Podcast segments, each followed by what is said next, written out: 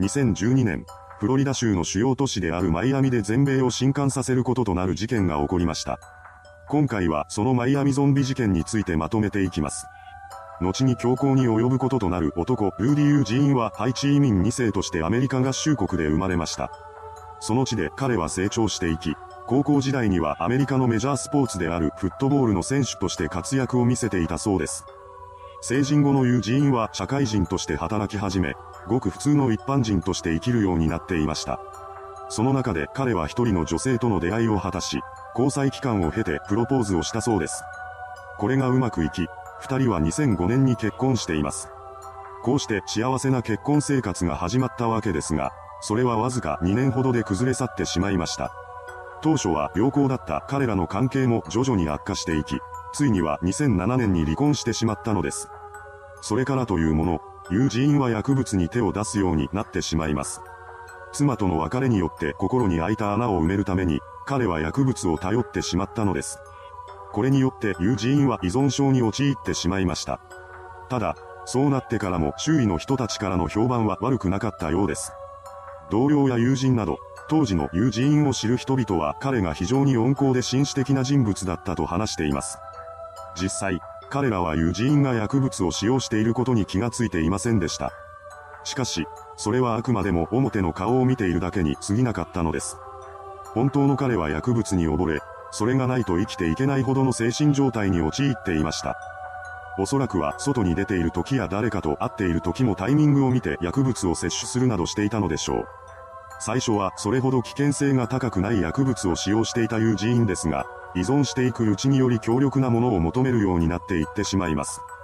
この心の弱さが原因で事件が起こることとなってしまいました。2012年5月26日、イベントに行こうと考えた友人は友人を誘うため、車に乗って家を後にしていきます。そして友人宅に到着した彼はこれからイベントに向かうことを説明し、一緒に行こうと誘っていました。ですが、この時誘われた友人には次の予定があったらしく、彼はイベントに行くことを断っています。これを受けた友人は仕方なく一人で車に戻り、アクセルを踏み込みました。どうやら一人でもイベントには行くつもりだったようです。しかし、イベント会場に到着する前に彼は車を止めてしまいます。そこはフロリダ州マイアミのマッカーサーコーズウェイ付近でした。車を止めた友人は外に出てきます。その時の彼は異常なまでの汗をかいていました。イベント会場からはまだ遠い位置で車を降りた友人はどこかに向かって歩みを進めていきます。これが目的地があっての歩みだったのか、歩くこと自体が目的だったのかは分かっていません。いずれにせよ、当時の友人の様子は普通ではありませんでした。彼は歩きながら衣服を脱ぎ出し、最終的には全裸になってしまったのです。そんな状態になってからも友人は街中を歩いていきます。かなりの時間歩き続けた彼は車を乗り捨てた位置から5キロほど離れたところまで来ていました。そんな友人の反対側から当時65歳のホームレス男性ロナルド・ポッポさんが歩いてきます。ロナルドさんはたまたまそこを通りかかっただけだったようです。そんな彼の姿に気づいた全裸の友人は突如として走り出し、歩いているロナルドさんに掴みかかりました。この時の彼の様子はまるで獲物を見つけた獣のようだったと言います。ユージーンは完全に理性を失った様子でロナルドさんの顔に噛みつきました。さらには服を脱がそうとするような素振りも見せています。ロナルドさんは突然のことに驚きながらも何とか抵抗しようとしました。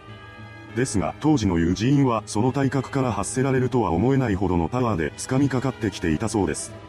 ホームレスとして生きているがためにまともな生活もできず、高齢でもあったロナルドさんはなすすべなく襲われ続けてしまいます。ユージーンはうなり声を上げながらロナルドさんの顔面を噛みちぎっていきました。恐ろしいことに、その犯行時間は18分間にも及んだそうです。そのようにしてユージーンによる犯行が続く中、犯行現場を一人の男性が通りかかります。彼はロナルドさんに噛みつくユージーンのことを見て恐怖しました。その光景はまるでゾンビ映画かのように見えたと言います。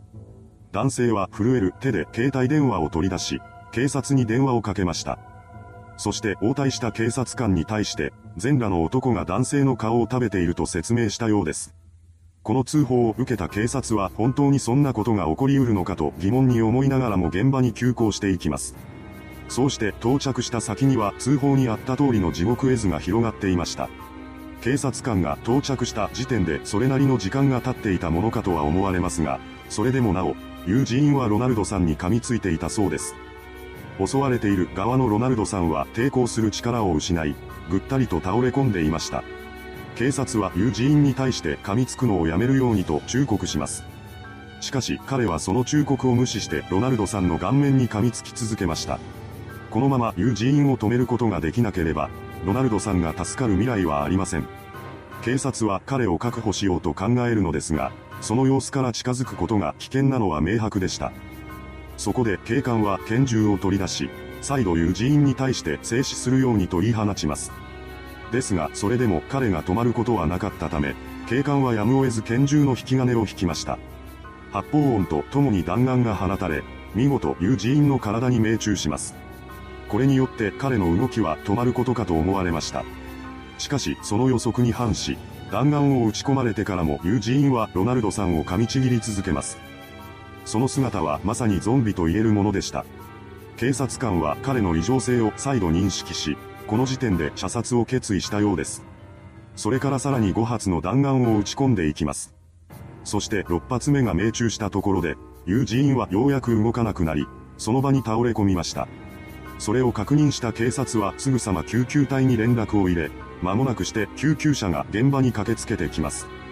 そのままロナルドさんは病院に搬送され、そこで手術を受けることになりました。そしてなんとか一命を取り留めることに成功したようです。ただ、受けた被害はかなり大きく、ロナルドさんの顔面の皮膚は面積にして全体の20%ほどしか残っていませんでした。この事件の報道が始まるとアメリカは大騒ぎに包まれていきます。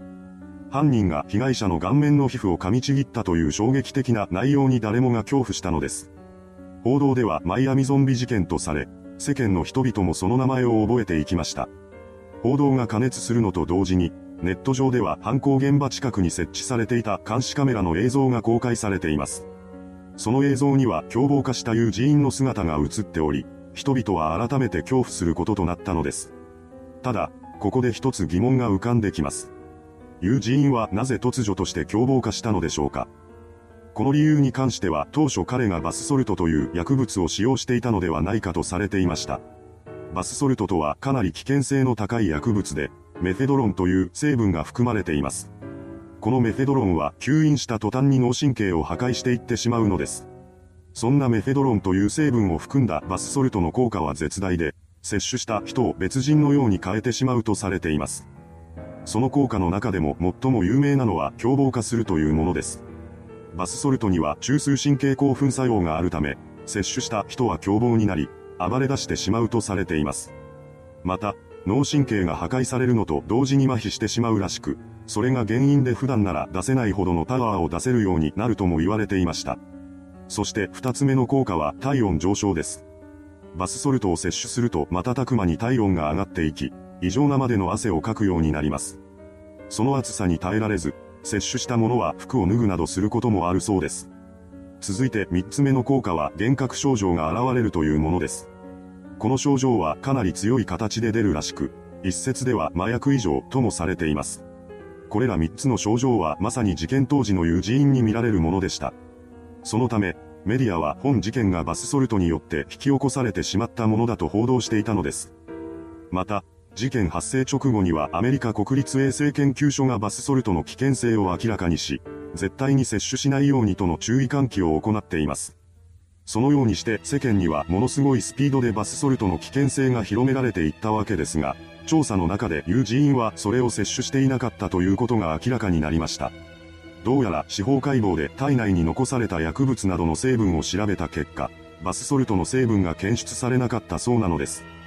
当初犯人はバスソルトを摂取したことで凶暴化したものだとされていましたが、実際に体内から検出されたのは大麻の成分だけでした。とはいえ、友人の症状はバスソルト摂取者のそれと酷似しています。また、バスソルトが危険な薬物だということには変わりなかったため、一部のメディアはその後も本件がバスソルトによるものだと報道し続けたようです。結局のところ、事件が発生した原因について決定的なことは分かっていません。犯人である友人も射殺されてしまったため、今後真相が明らかになることはないでしょう。そのようにして犯人死亡という形で事件は終結したわけですが、被害者のロナルドさんは徐々に回復していっています。事件によって顔の約80%の皮膚を失ってしまった彼ですが、その後報道を受けた人々が寄付金を募り、最終的には1000万円以上が集まったそうです。その大金がロナルドさんの元へと渡ったため、ホームレスだった彼も無事に治療を受けることができました。しかし、視力のみは回復しなかったようです。それでもロナルドさんはリハビリに励み、順調な回復を見せていきました。退院後、彼がどこで何をしているのかは分かっていません。いかがでしたでしょうか全米を恐怖のどん底に陥れた猟奇的な事件。原因は薬物だと言われていますが、その真相については未だに謎が残されています。それではご視聴ありがとうございました。